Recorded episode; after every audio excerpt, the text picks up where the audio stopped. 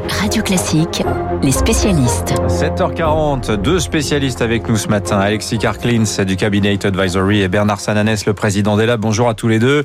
Bonjour. Bernard, je commence avec vous. Deux enquêtes sous le bras ce matin, le baromètre politique et les Français et les perspectives économiques. On commence par là. Bernard, ils sont plus de 8 Français sur 10 à dire leur inquiétude pour la situation euh, du pays. Les Français euh, ne croient pas beaucoup à l'idée d'une reprise économique française. Est-ce que c'est encore une fois notre éternel pessimisme qui est à l'œuvre?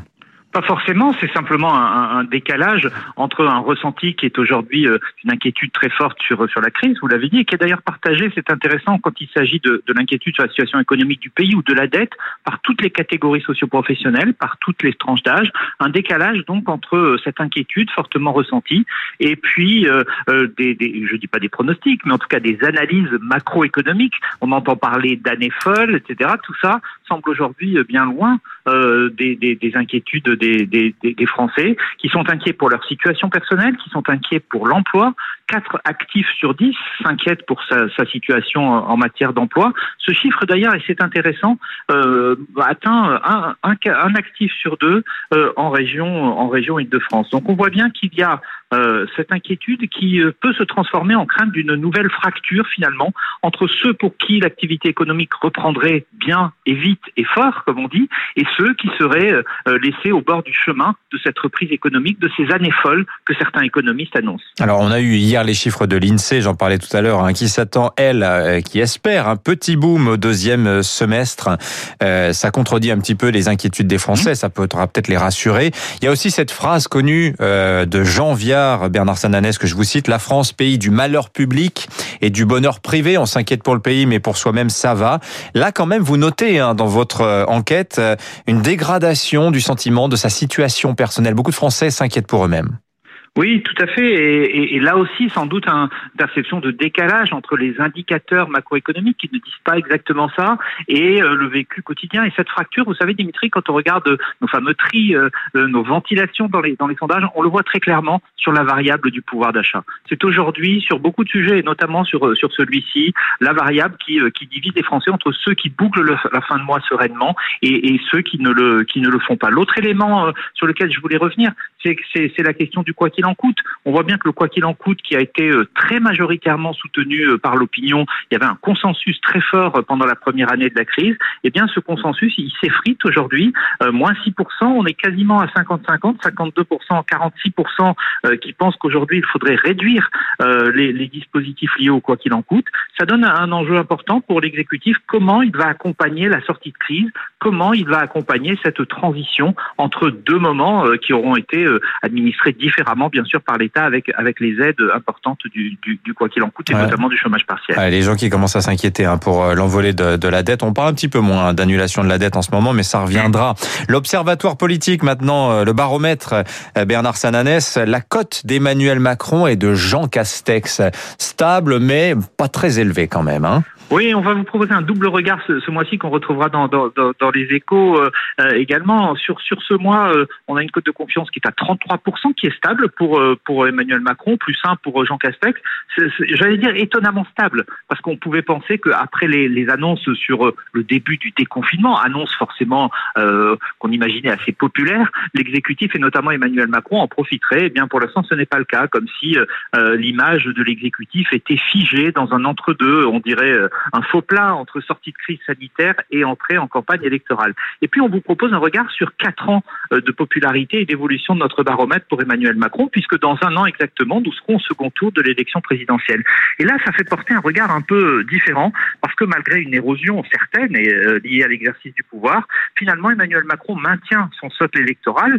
C'est 33% de confiance, c'est à la même époque un point de plus que Nicolas Sarkozy, c'est deux fois plus que François Hollande, qui était, euh, qui était à 16, et on voit bien que son socle politique notamment euh, maintient et qu'il l'a retrouvé après euh, des, des, des, mois difficiles, particulièrement dans les deux premières années du, dans les deuxième et troisième années du, du quinquennat, qu'il a retrouvé euh, un socle qui, vous l'avez dit, reste très minoritaire, mais qui, quand on le regarde en relatif, montre que mmh. les électorats n'ont pas abandonné Emmanuel Macron. Bernard Saint-Nanès, le président d'Elab avec nous. On note aussi à la concurrence d'Edouard Philippe, personnalité politique préférée des Français. Il y en a un qui remonte aussi pas mal, 7 points de progression depuis le dernier baromètre. C'est Nicolas Sarkozy. Il y a peut-être un sujet pour LR après le psychodrame Renault euh, Muselier. Alexis Carclins, je me tourne vers vous.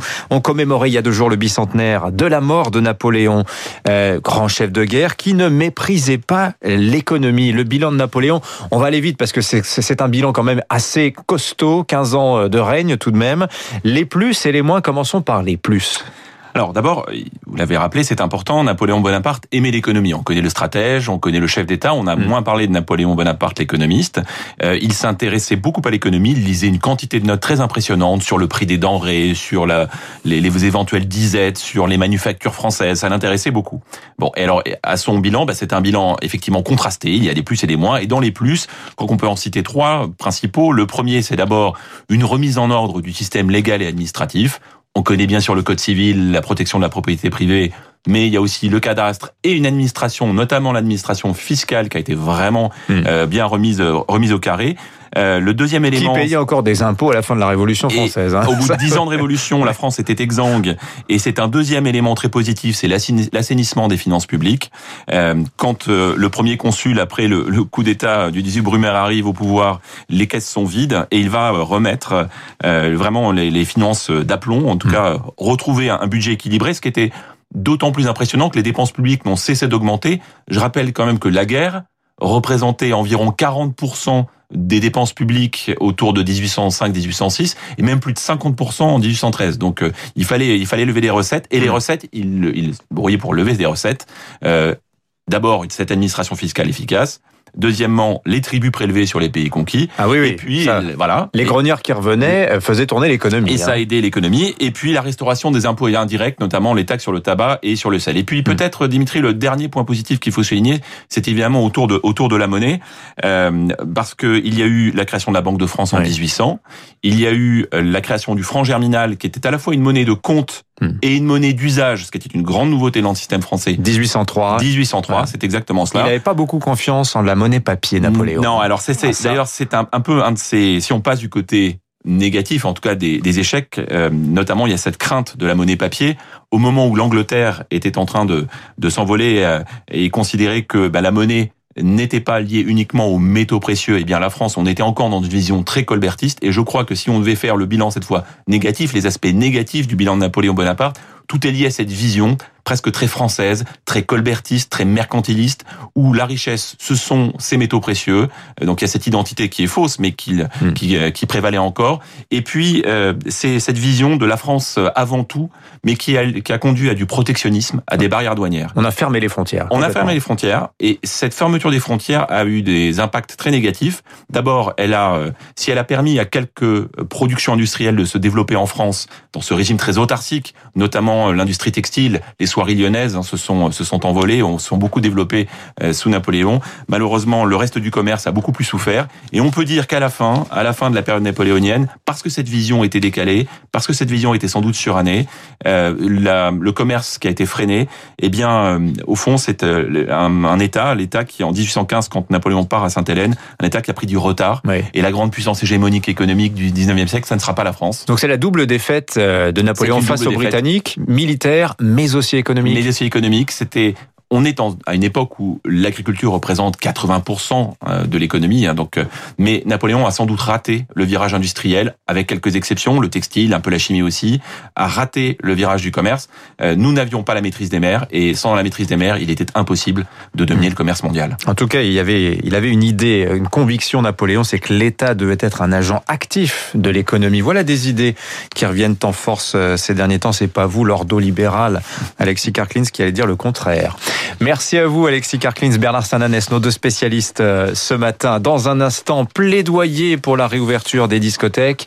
C'est le journal imprévisible de Marc Pour.